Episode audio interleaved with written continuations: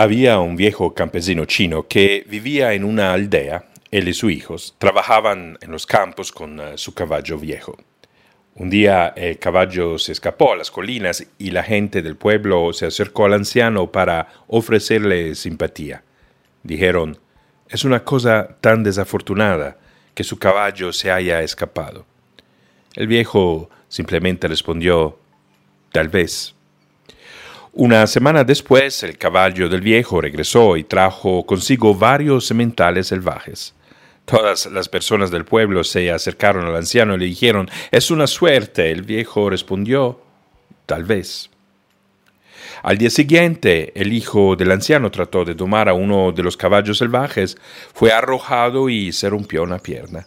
Nuevamente los aldeanos dijeron, qué cosa tan desafortunada. El viejo respondió de nuevo, tal vez. Tres días después, los oficiales del ejército vinieron a reclutar a los jóvenes de la aldea para el servicio militar. Al ver la pierna rota del hijo, lo dejaron. Fue el único joven no reclutado. Los aldeanos dijeron una vez más, ¡qué suerte! El viejo simplemente respondió, tal vez. Este cuento nos recuerda que la calidad de nuestra vida depende de los significados que creamos de sus eventos. Frente a los vecinos que ofrecían de manera coral su interpretación de los hechos, el campesino, con su sabiduría, la ponía en duda. Quizás la vida le había enseñado que lo que hoy puede parecer una maldición, mañana se revela como una bendición. El sabio campesino tenía la habilidad de darle perspectiva a las situaciones, bien sabiendo que la vida tiene sus ciclos, que después del invierno viene la primavera. Pronunciando su tal vez, el campesino muestra la calma de quienes saben estar cómodos con las incertidumbres, de quienes aceptan lo que la vida les ofrece, aun sin eh, resignarse.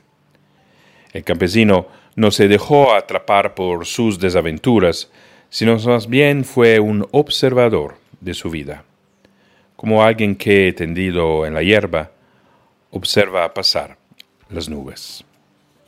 El maestro Lao Tzu dice, la vida es una serie de cambios naturales y espontáneos. No te resistas a ellos. Eso solo crea pena. Deja que la realidad sea realidad. Deje que las cosas fluyan naturalmente de la forma que quiera.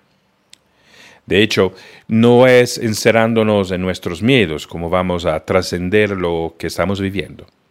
Aceptar es apelar al coraje que tenemos en nuestro interior. Es poner en acción nuestro corazón. Aceptando lo que es y manteniendo abiertas la mente, el corazón y las voluntad, seremos capaces de ver el amanecer de una nueva humanidad.